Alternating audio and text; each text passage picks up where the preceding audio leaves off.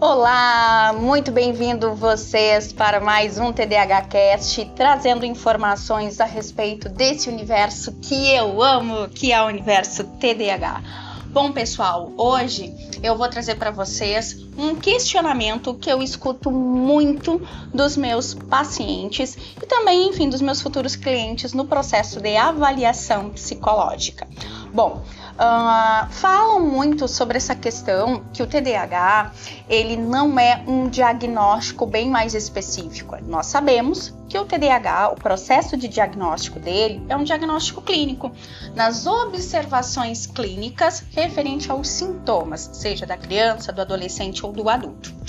Mas a pergunta que sempre me falam e sempre me questionam é: o porquê da importância do psicodiagnóstico. Por que fazer uma avaliação psicológica para o TDAH? Se uh, o psiquiatra, o neurologista, o pediatra, enfim, uh, podem estar dando esse diagnóstico. Pois então, eu falo para vocês da importância porque existem algumas místicas, existem alguns dogmas referente à questão do TDAH. E aí, o processo de avaliação psicológica, ela vai te dar muito mais respostas a respeito disso. Tá, mas como assim, Daiane? Bom, a avaliação psicológica a gente sabe que é uma bateria de avaliações que vai, claro, trazer então a, o teu perfil diagnóstico, né? O teu perfil uh, psicológico. E aí, os processos de avaliação específico para o TDAH, nós vamos ter ali uma medição, por exemplo, da sua atenção, da sua memória, questões sobre sua personalidade, que daqui a pouco pode sim ser causada como uma comorbidade, por exemplo, seja uma ansiedade, uma depressão ou outras comorbidades que existem no TDAH. Então, a avaliação psicológica, ela te dá algumas respostas, como por exemplo, existe uma mística de que as pessoas com TDAH, na sua maioria, têm deficiência intelectual. E na verdade não é.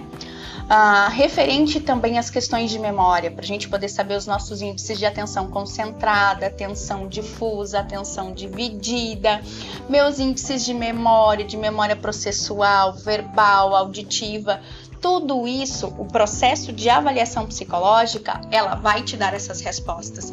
E aí, claro, tu vai poder fazer um processo e um tratamento muito mais específico, justamente naquilo que tu estás, uh, digamos, com. Não digo, não quero trazer a palavra falha aqui, tá? Mas depois eu, eu, eu trago uma palavra melhor.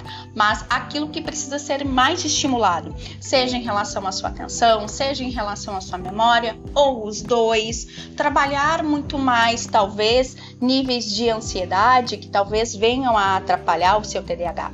Então, a avaliação psicológica, ela te dá essas respostas e ela vai sim orientar muito melhor o teu tratamento.